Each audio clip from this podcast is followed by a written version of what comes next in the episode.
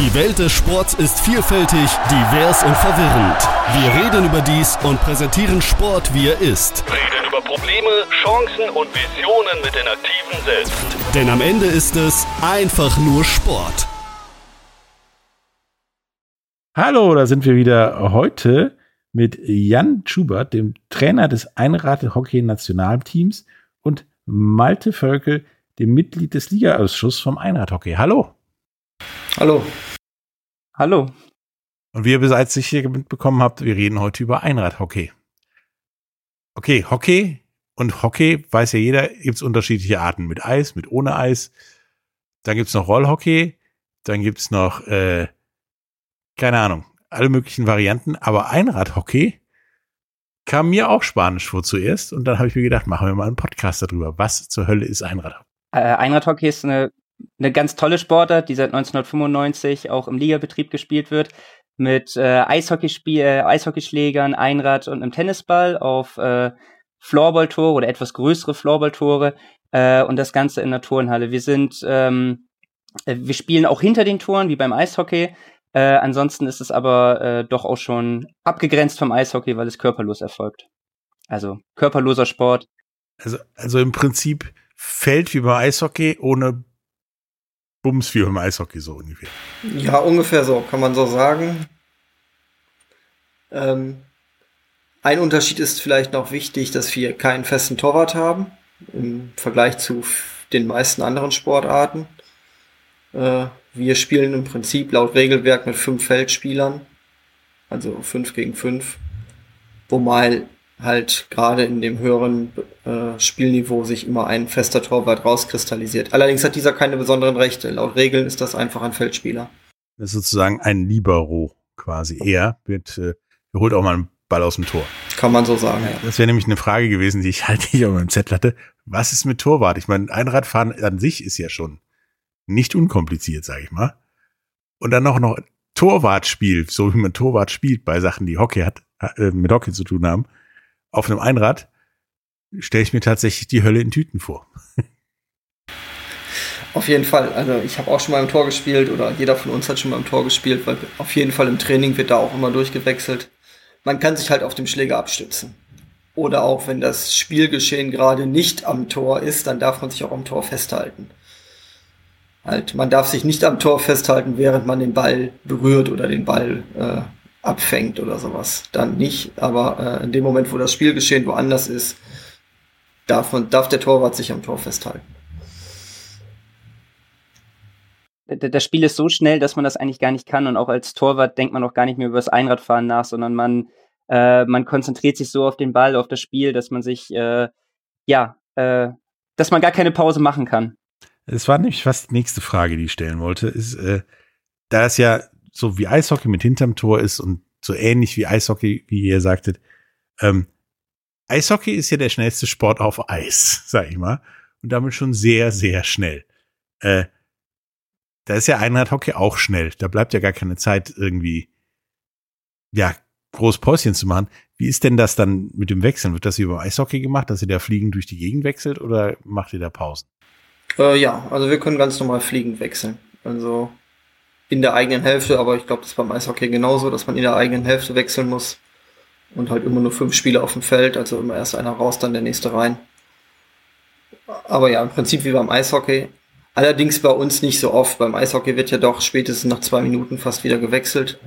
Äh, da haben wir schon in der Regel längere Spielslots sozusagen. Also je nachdem. Also wir spielen auch durchaus einzelne Spieler spielen auch schon die Spiele schon mal durch. Also das ist auch keine Seltenheit, dass man die zweimal zwölf Minuten durchspielt. Kommt also da eher beim Wechseln eher dem Fußball gleich. Weil es genau. ein bisschen anstrengender ist, permanent mit Vollgas zu sprinten, während das Tempo übernimmt sich aber euch quasi das Einrad von selbst. Ja, aber energieschonender, sage ich mal, als, als Schlittschuhlaufen. Ja, von, sel von selbst wäre schön. Man muss halt doch schon ganz schön treten. Ähm, Jetzt ist halt die Frage, ich meine, jeder hat schon mal irgendwie Floorball in der Schule oder so ausprobiert oder Hockey. Ähm, jemand, der Eishockey ausprobiert hat, weiß auch, wie energieraubend das ist. Und wie schwierig das Schlittschuhlaufen vor allen Dingen dann ist, wenn noch jemand an dir dranhängt. Und habt ihr schon mal ge geklärt, es gibt keinen Körperkontakt beim, beim äh, Einradhockey? Aber es ist ja dann immer noch, ich meine, Einradfahren ist ja schon eine Kunst für sich. Wie, wie schwierig ist denn da der Einstieg? Äh, also du solltest Einrad fahren können, bevor du Einradhockey spielst. Äh, deswegen ist es üblicherweise so, dass man äh, einen Einrad-Anfängerkurs besucht, ähm, danach dann quasi das Einradfahren fahren kann und dann einen Schläger in die Hand bekommt. Und dann kann man wenn man Einrad fahren, aufsteigen und so ähm, Kurven fahren kann, kann man mit uns Einradhockey spielen. Und irgendwann, also ab einem, äh, also im oberen Bereich der Tabelle, wie gesagt, äh, denkt man auch gar nicht mehr über das Einradfahren nach. Dann geht das über in Fleisch und Blut und man konzentriert sich nur auf Schläger und Ball. Also ist das dann im Prinzip wie die, wie die Schlittschuhe beim Eishockey, die ziehst du an, du setzt dich auf das Einrad und legst los. Ja. Gut.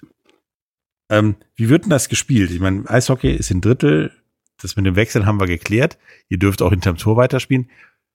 So, dann gibt's ja noch so Dinge wie Bullies. Sind ja schon auf Schlittschuhen schwierig genug. Auf dem Einrad wahrscheinlich eine Herausforderung. Ähm, ja, wie wird das denn? Wie läuft denn so ein Spiel ab? Ähm, ja, äh, also im Prinzip ja, ein Spiel fängt an auch mit einem Bully, wie beim Eishockey. Äh, auch da, man stützt sich auf dem Schläger ab, also man sitzt halt wirklich auf dem Einrad, die zwei ja, äh, Spieler so gegenüber, der Schiri dazwischen mit dem Ball. Und ja, dann lässt er den Ball fallen. Also wir spielen mit einem Tennisball. Äh, ja, und dann, wenn der Ball dann den Boden berührt, ist das Spiel eröffnet.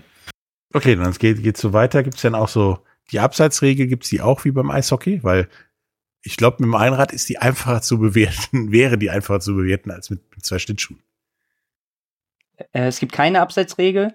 Ähm, Genau, es gibt aber dafür eine für uns äh, möglicherweise einzigartige Regel, nämlich die Fernschussregel. Also das heißt, man darf nur Tore aus der gegnerischen Hälfte schießen und nicht aus der eigenen Hälfte. Ähm, ich glaube, eine ähnliche Regel gibt es beim Eishockey, ähm, aber zum Beispiel beim Fußball ja nicht. Also wir unterscheiden uns da von den anderen Sportarten doch auch äh, in den Details. Ja, ist ja auch fair genug, äh, wenn kein Torhüter da sein sollte, dass du da nicht sagst, ja, von einem eigenen Tor aus ins Tor. Hm, ist ein bisschen unfair. Wenn du da so einen Präzisionsschützen hast, äh, dann wird es schwierig. Und dann, dann geht's los, wie beim, beim Eishockey. Hockey äh, versucht Tore zu schießen. Wer die meisten Tore schießt, hat gewonnen. Ähm, ihr habt dann gesagt, kein Körpereinsatz. So richtig.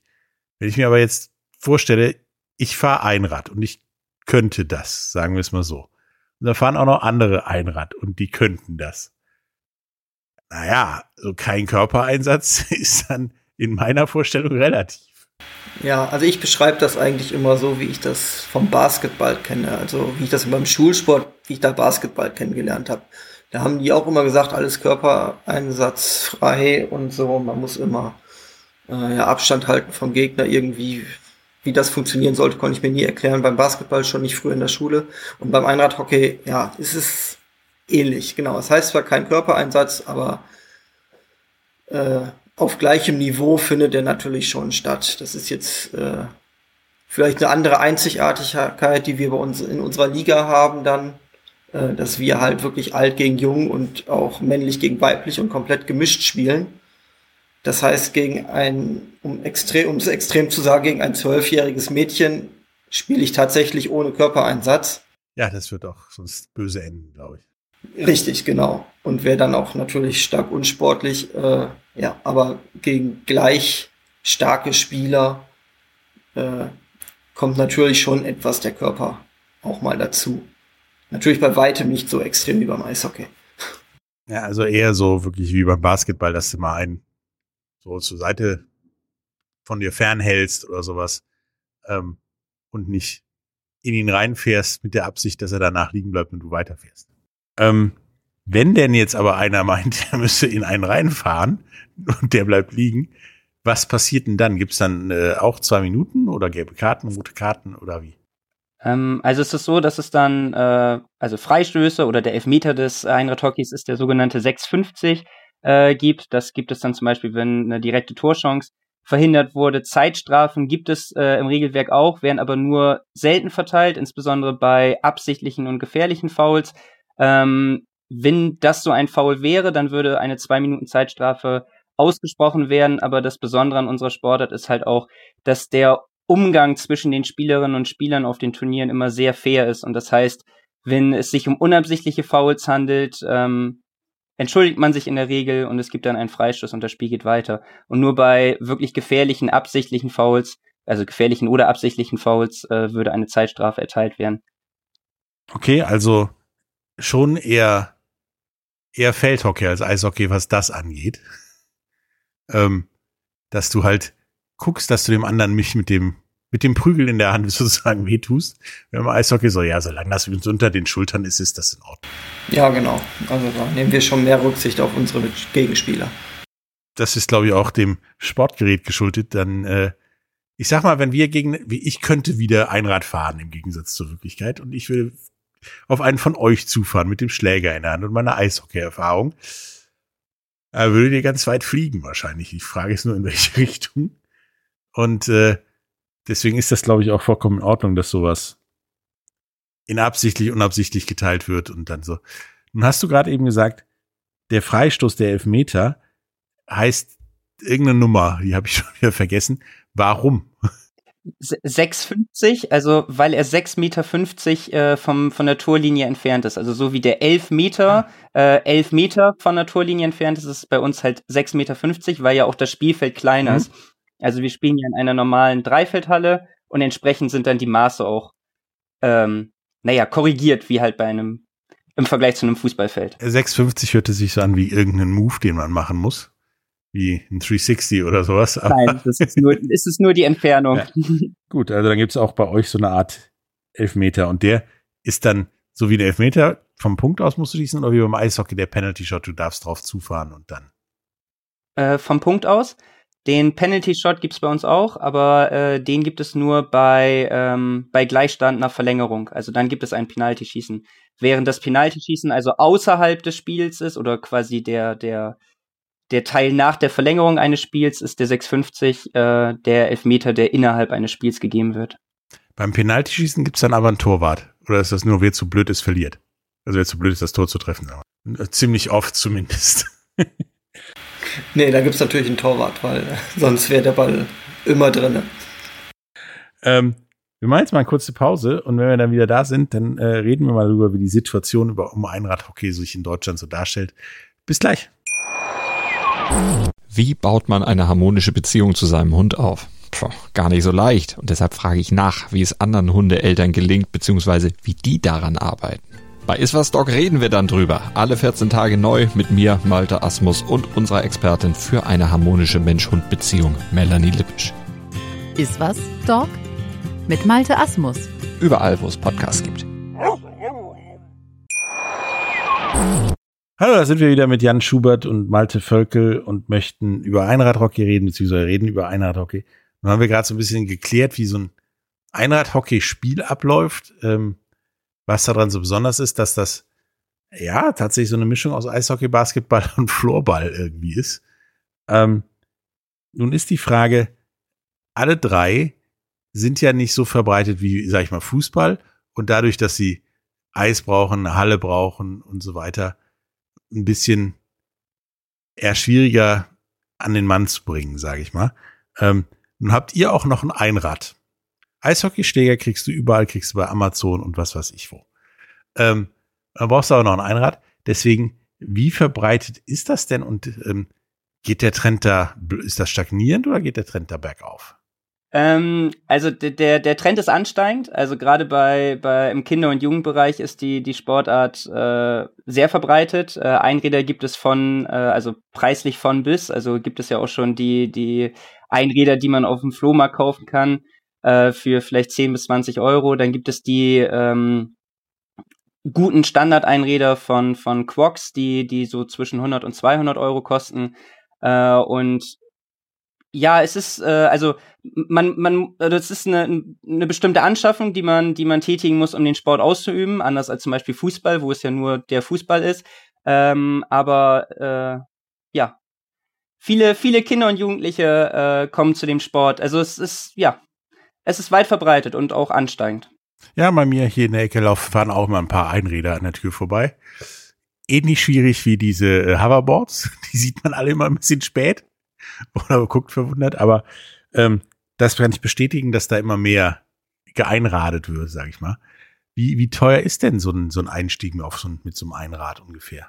Ähm, also ich würde sagen, wie gesagt, ein gutes, ein gutes äh, Standard-Einrad äh, kostet etwa 100 Euro äh, und der Schläger dann circa 50 Euro, wenn du, wenn du Qualität kaufst. Ähm, gibt auch die Möglichkeit, beides etwas günstiger zu haben. Äh, und ja. Beim Schläger ist mir eine Frage eingefallen. Wenn ich Linkshänder beim Eishockey bin, bin ich dann automatisch auch Linkshänder beim, beim Einradhockey oder muss ich da die Hand weg?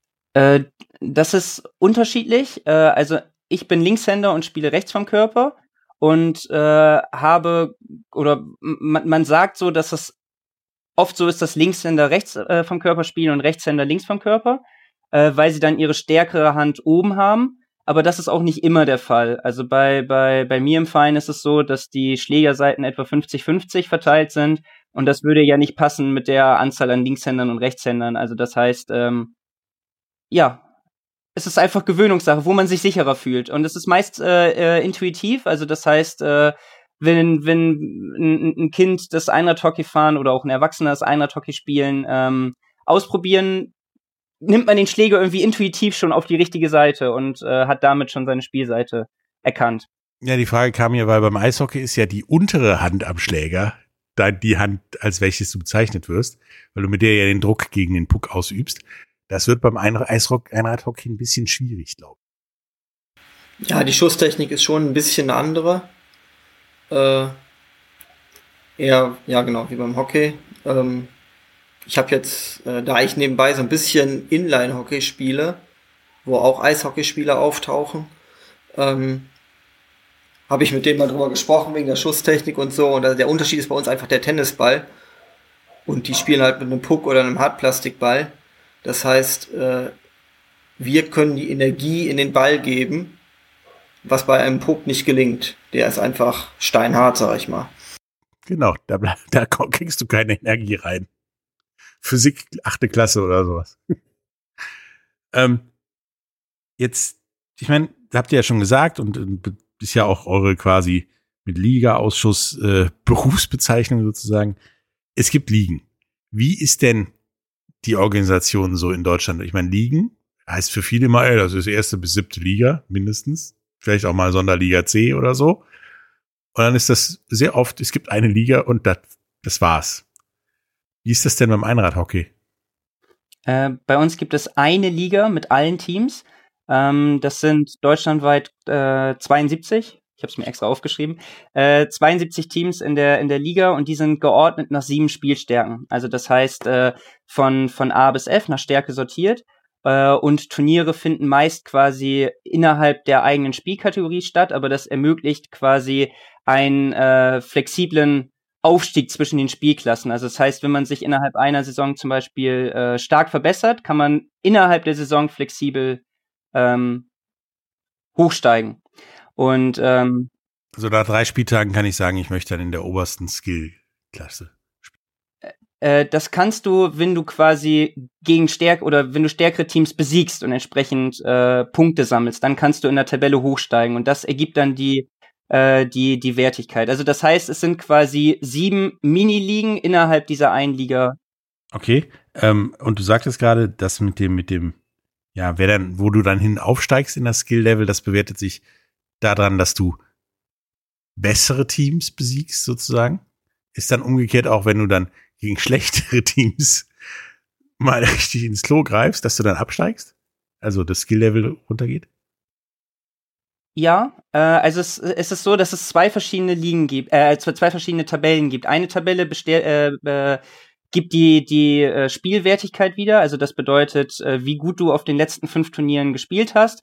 Und da gibt es halt für, für äh, Siege und Spiele gegen stärkere Teams mehr Punkte als für, für äh, Spiele gegen oder Siege gegen schwächere Teams. Uh, und damit wird dann quasi die Wertigkeit ermittelt. Für die Meisterschaft später ist entscheidend, äh, wie deine besten fünf Turnierergebnisse waren. Und ähm, genau, so, so haben wir halt so haben wir halt eine Tabelle für, für die Wertigkeit und eine für die Meisterschaftsqualifikation. Die ist dann aber auch sehr dynamisch, die Tabelle, weil man kann ja auch mal stolpern, sage ich. Genau, die, die Wertigkeitstabelle ist, ist sehr dynamisch, ja. Ähm, Wie lange dauert denn so eine Saison? Ich meine, die meisten Fußballwissner dauert von ungefähr September bis April, Mai. Kommt drauf an, was für ein Turnier ist, so ungefähr. Eishockey dauert auch von September bis ungefähr so lange. Und bei euch? Ja, das ist sogar fast ähnlich. Also bei uns ist es von August bis Mai und im Juni finden dann die Abschlussturniere statt. Äh, und jetzt letztes Jahr äh, war im August noch die Weltmeisterschaft und, und dieses Jahr die Europameisterschaft. Ähm, genau, wo, wo dann auch deutsche Teams mitspielen, die aber nicht von der deutschen Einheithockey-Liga äh, organisiert werden, sondern von den, von den internationalen Komitees. Also so ähnlich wie UEFA Champions League oder sowas. Ja. ja. Ähm, wo wir beim Thema international waren. Wie sieht denn das da international aus? Also ich kann mir jetzt so diese Fahr üblichen Fahrradnationen da durchaus vorstellen, wie Niederlande, Belgien, Frankreich und so, dass die gern Einradhockey spielen. Ich kann mir aber zum Beispiel Amerikaner und Kanadier überhaupt nicht dabei vorstellen, weil dazu gibt's da zu wenig auf die Fresse, sage ich mal. Wie ist denn das da so? Ja, es ist, äh, es gibt da zwar überall Einradfahrer, Einradhockey, aber tatsächlich äh, gar nicht so viel. Da gibt's eigentlich neben Deutschland noch die Schweiz, die es sehr intensiv betreiben und unsere größten Konkurrenten sind. Äh, um ehrlich zu sein, sogar besser als wir.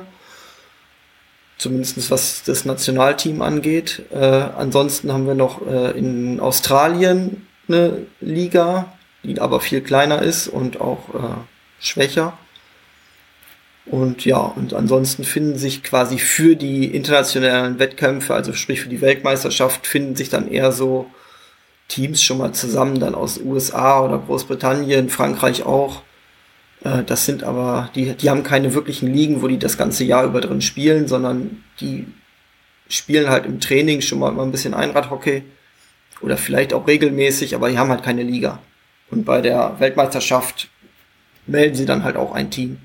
Ja, das kann man fast so sagen. Also ich glaube, dass ja auch unsere Liga ist die älteste. Wie ist denn da eure zukünftige Ambition? Da man im Moment gefühlt jeder olympisch werden kann mit, mit Breakdance und was da noch so alles im Schwange ist. Und traditionelle Sportarten rausfliegen, wie zum Beispiel Boxen. Ähm, habt ihr da Ambitionen dran? Also erstmal World Games und dann Olympische Spiele oder ist euch das relativ? Schwierige Frage, weiß ich nicht. Ähm, aus dem Bereich bin ich etwas raus. Ich weiß nicht. Also die, das Nationalteam ist ja auch noch neu für uns. Da würde ich jetzt vielleicht erstmal woanders einsteigen, etwas weiter zurück. Also im Prinzip, wie gesagt, die, die Deutschen, ja genau, die, äh, Deutschland hat ja die älteste Liga, war auch die ersten 20 Jahre der Einradhockey-Weltmeisterschaftsgeschichte, sind die Deutschen auch immer Weltmeister geworden. Und irgendwann haben die Schweizer dann halt ihr Nationalteam gegründet und das aufgebaut. Und ja, in den letzten, ähm, ich glaube, es sind mittlerweile auch 20 Jahre. Ich glaube, seit 2004 bestimmt, 2006 sind die Schweizer eigentlich übers Nationalteam an uns vorbeigezogen. Wir wären wir in Deutschland immer noch weiter mit unseren Ligateams zur Weltmeisterschaft gefahren sind. Äh, sind die Schweizer halt mit, ne, mit ein oder zwei Nationalteams angetreten und haben uns so quasi überholt. Klar, wenn man dann die Stärken zusammenzieht, äh, ja. Genau, dann waren die halt etwas besser und ja, es hat jetzt dann lange gedauert, also 15 bis 18 Jahre, bis wir jetzt uns auch endlich dazu entschlossen haben, ein Nationalteam zu gründen und uns für die Weltmeisterschaften zusammenzutun. Wie läuft denn das mit dem Nationalteam? Also da, in anderen Sportarten wirst du ja nominiert fürs Nationalteam, weil du in deinem Verein besonders gut gespielt hast. Ähm, nun, da ihr das, dieses Liga-System ja so dynamisch gestaltet, ist ja die Frage, wie ist das besonders gut in einem Team, was, sag ich mal, im mittleren Skill-Level rum, rumdoktort und da einer wirklich gut ist? Wie erkennst du das oder muss der wirklich im, muss die Mannschaft, aus der der kommt, wirklich im obersten Skill-Level? Nein, also wir haben im Prinzip angefangen, dass wir einfach gesagt haben, wir haben hier zwei oder drei Auswahltrainings, wo wir gesagt haben, jeder, der rein will, soll einfach kommen. Und da hatten wir dann, äh, also nicht nur uns zwei Nationaltrainer, die es gibt, sondern da waren dann noch weitere äh, Spieler, die in der Vergangenheit schon auf Weltmeisterschaften gespielt haben und auch sehr gut gespielt haben. Äh, die das mit bewerten können und haben dann quasi eine Auswahl getroffen. wer jetzt von denen, die sich da beworben haben, jetzt reinkommt. Ja, wir, unser Ziel war erstmal, ja, genau. Und da haben wir dann mit weitergemacht. Äh, ja, und so haben wir jetzt eigentlich einen Kader zusammen von 28 Spielern, der dann auch für die Europameisterschaft jetzt in, wann ist sie, in vier Wochen, äh, vier Teams stellt. Also wir haben dann Deutschland 1 bis 4. Macht er jetzt nach dem, nach dem Schweiz-Prinzip Wahrscheinlichkeitsverteilung ausnutzen? Äh, ja, Wahrscheinlichkeit, weiß ich nicht. äh, nur, nur da, da, das liegt eher daran, dass wir mehr Spiele haben. Die Schweizer stellen Schweiz 1 und 2 und wir stellen halt Deutschland 1 bis 4, aber unsere Liga ist auch viermal so groß. Behaupte ich jetzt erstmal so pauschal. Ich weiß es nicht auf die, auf die Mannschaft genau, aber ich denke mal, dass wir deutlich mehr Spieler haben als die Schweizer. Ja, dann erklärt sich das von selbst, warum, wieso, weshalb ihr dann Deutschland gegen Deutschland gegen Deutschland spielt, so ungefähr. Ähm, ähm, wie sieht denn da die, die, die, die Zukunft aus? Wie ist denn da eure, eure Hoffnung in Sachen ja, Anerkennung von, von Einradhockey? Weil Einradhockey, wie gesagt, wie gesagt, ist ja im Moment noch so ein Ding, ihr spielt Einradhockey, ich gucke mir das im Zweifelsfall, nachdem ich es auch recherchiert habe, echt ganz gerne an. Äh, aber so viele Leute gucken sich das dann so, so ein Spiel ja nicht an. Wie sind denn da eure Ambitionen? Ähm, also erstmal ist es so, dass ähm, Einheit Hockey in den letzten zwei, drei Jahren auch äh, deutlich präsenter in, in, äh, in den Medien, im Fernsehen wurde und auch äh, dargestellt wurde. So wurde zum Beispiel auch über die, das letzte Nationalmannschaftstreffen in Mörfelden äh, berichtet vom, vom Hessischen Rundfunk. Äh, also dann ist es schon so, dass damit die, die Sportart eine gewisse Popularität bekommt. Äh, auch möglicherweise neue äh, Spielerinnen und Spieler sich dem Sport dann anschließen.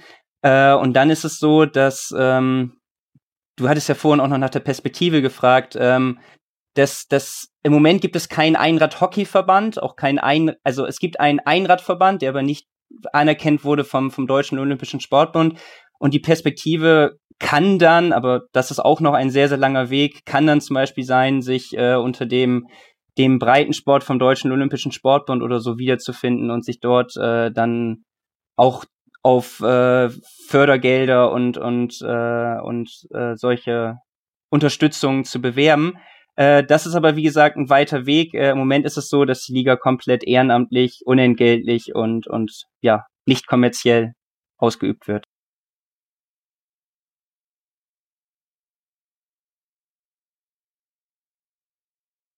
Ja, ja, im Moment ist es so, dass, dass äh, Nationalspieler äh, eigentlich Geld mitbringen müssen. Also es ist nicht so, dass äh, es da Unterstützung gibt, sondern dass wir die Reisen selber finanzieren müssen.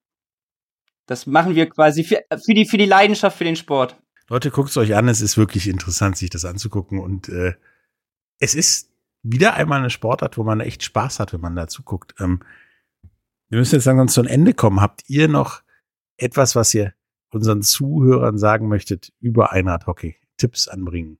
Neben der Tatsache, wie man es machen kann. Ja, also ich würde eigentlich nur sagen, das sollte jeder mal ausprobieren. Also, wie gesagt, wir haben, Malta hat es gerade gesagt, wie viel waren es? 72 Mannschaften in Deutschland. Das heißt, fast jeder hat eine in seiner Nachbarschaft. Gut, ist jetzt ein bisschen übertrieben. Wir sind da, glaube ich, schon ziemlich lo lokal irgendwo ein bisschen begrenzt, aber NRW ist auf jeden Fall gut ausgestattet mit Teams. Aber wie gesagt, man kann auf die äh, Homepage der Deutschen Einradhockey-Liga gehen. Da findet man alle Teams, Kontakte und so weiter. Und in den Vereinen wird dann weitergeholfen mit sämtlichem Equipment, was man leihen kann und äh, ja, um es einfach mal auszuprobieren. Ja, und wer sich angucken möchte, kann da auch entsprechend die Termine finden, wo einfach Turniere stattfinden, wo ja, Trainings stattfinden. Ja, oder man kommt einfach zur nächstbesten Gelegenheit zur Europameisterschaft nach Mörfelden. Der, der Link dazu, den findet ihr auch in den Shownotes. Äh, und wir wollen auch allen Einradgruppen, die noch nicht Einradhockey spielen, sondern nur Einradfahren machen, auch äh, ganz, ganz stark empfehlen, das mal auszuprobieren. Ähm, auch da könnte zum Beispiel der Ligaausschuss der, der Einradhockey-Liga äh, helfen oder beraten oder zum Beispiel auch mal für ein Probetraining Schläger oder so stellen. Also falls es Einrad Einradgruppen gibt, die Einradhockey mal ausprobieren wollen, äh, würden wir da gerne oder können wir da gerne helfen und beraten.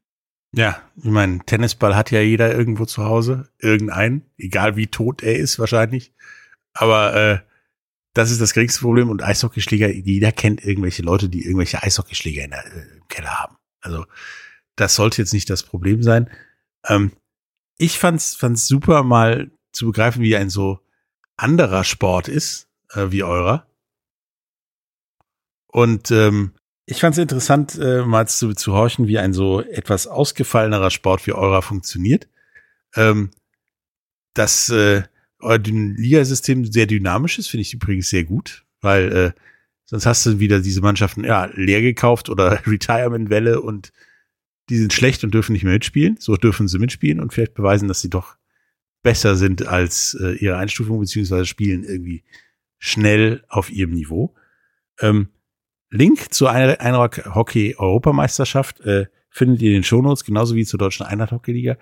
Es hat mir echt Spaß gemacht und einen Einblick, wie gesagt, in eine nicht ganz alltägliche Sportart gegeben. Ja, danke, danke dass wir dabei sein durften. Tschüss. Bis dann. Tschüss. Die Welt des Sports ist vielfältig, divers und verwirrend. Wir reden über dies und präsentieren Sport, wie er ist. Reden über Probleme, Chancen und Visionen mit den Aktiven selbst. Denn am Ende ist es einfach nur Sport.